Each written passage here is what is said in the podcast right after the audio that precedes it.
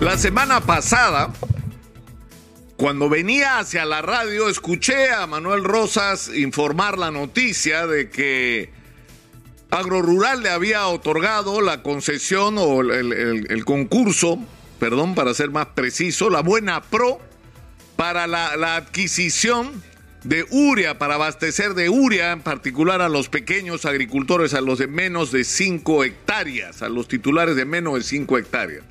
Y se dijo que la que había ganado la licitación, la tercera, dicho sea de paso, porque las otras dos fueron anuladas, era una empresa llamada Ready Global Supply LLC de los Estados Unidos. Yo venía, fíjense ustedes, ¿ah? De mi casa a la radio en un taxi, 30 minutos de viaje. Y en ese viaje de 30 minutos con un celular en la mano, averigüé que la empresa Ready Global Supply tenía un año y medio de existencia, había sido creada el 4 de febrero del año 2021 y que por lo tanto esa empresa no podría no podía cumplir con el requisito los requisitos que supuestamente se, se demandaban presentar los estados financieros de los últimos tres años. ¿Cómo vas a presentar estados financieros de los últimos tres años si existes hace un año y medio? Bueno, no presentaron.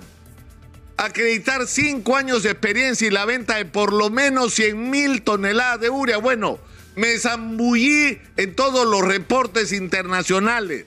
Llamé en esos 30 minutos, ¿ah? En esos 30 minutos. Llamé a personas que conocen del tema agrario, que conocen de la adquisición de uria, que venden uria. Llamé a tres o cuatro personas en el camino. Llamadas puntuales para saber si tenían información. Y el resultado del rastreo, porque en el camino recibí la, de vuelta las llamadas, no aparece por ningún lado. O sea, si una empresa vende 100 mil toneladas de uria, aparece en los registros de los comercializadores de uria, que es tan importante. Es decir, cuando llegué a la radio, además había averiguado que el titular de esta la empresa se llama Reddy porque el dueño se, se apellía Reddy, no con Y, sino con I. Carlos Reddy, que según he leído en Convoca luego, en el portal Convoca, que ha hecho una excelente y minuciosa investigación sobre este tema, confirma esta información que yo descubrí esa mañana, pero la extiende, la profundiza. Este señor era eh, Percel, como se llama, estos aeromosos que atienden eh, que atendía en la época que existía Aero Perú. Luego incursionó sin éxito en una empresa Taxifood, que era una empresa gastronómica que no funcionó. Incursionó en un negocio de confecciones que todo indica que no funcionó. Trató de incursionar en un negocio de servicios mineros que aparentemente tampoco funcionó. Entonces, le estamos entregando la distribución de la urea en un momento de crisis en la agricultura, donde los agricultores, los más pequeños sobre todo, los que no tienen caja, los que no tienen de dónde para poder una, comprar una urea que se ha disparado en el mercado mundial, en esas circunstancias le entregamos la adquisición a una empresa que, por decirlo menos, no está en absoluto calificada para cumplir con el encargo. Entonces la pregunta que cae de madura es, ¿por qué? ¿Por qué? Explíquenme ustedes la razón por qué. Y están pensando lo mismo que yo. Lo que ha ocurrido siempre. O sea, te pones en el medio, tienes la palanca, te dan la licitación, entonces ganan plata los dos. Y en esto hay hasta el final. Entonces, ¿en qué punto estamos? Estamos en, el, en la repetición de la historia. Eso ha pasado siempre y eso no debería ser justificación, sino debería agregar carga, digamos, combustible a nuestra indignación, porque se nos prometió que las cosas iban a ser diferentes. Por Dios, en el Perú hay proveedores que hace décadas proveen uria.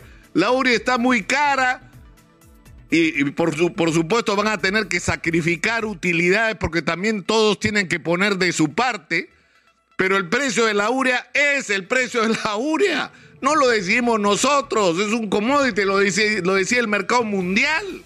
Entonces, sobre la base de ese precio se negocia con los proveedores nacionales. Exitosa. Para que el agricultor pague una parte, en el caso de que esté en capacidad de hacerlo, y el Estado pague la otra. o en los casos más extremos de crisis y desesperación de pequeños agricultores que ya están quebrados, va a haber que darles la mano y entregarles la urea seguramente gratuitamente.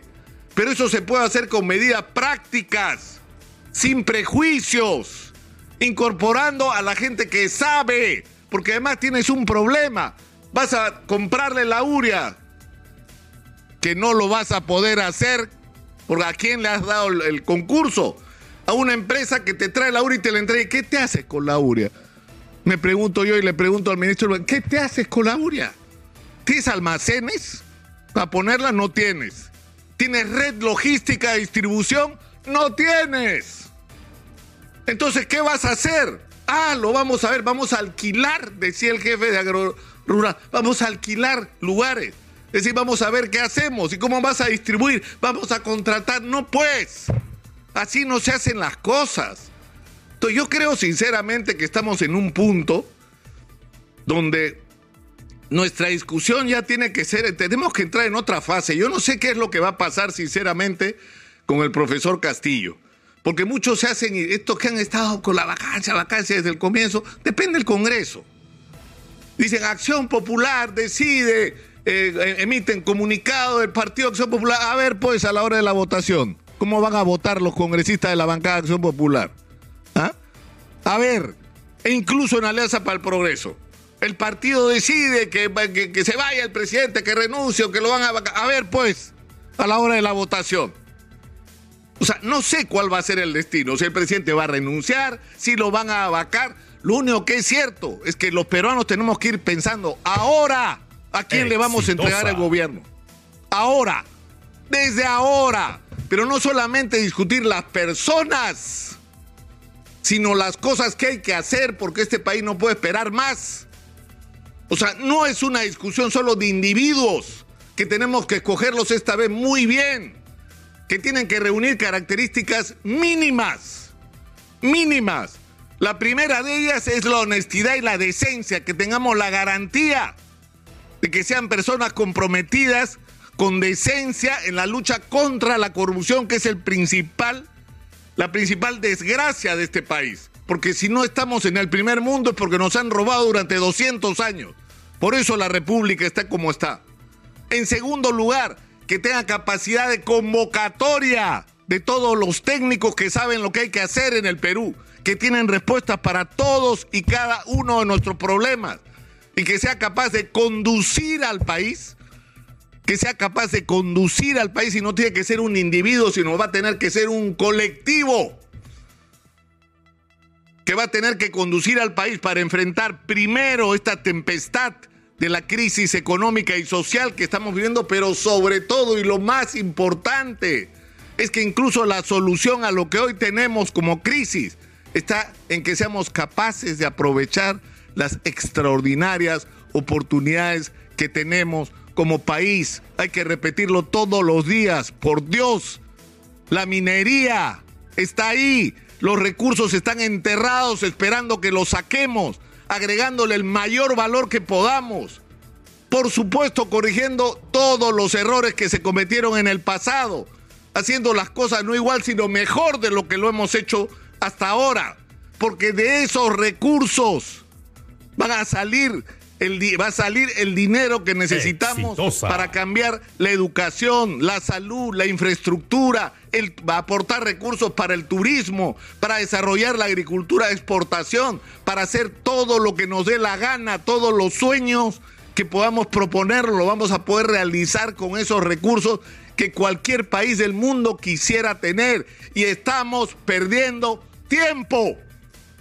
Estamos perdiendo tiempo, no tenemos derecho de hacer eso por nuestros hijos y por nuestros nietos.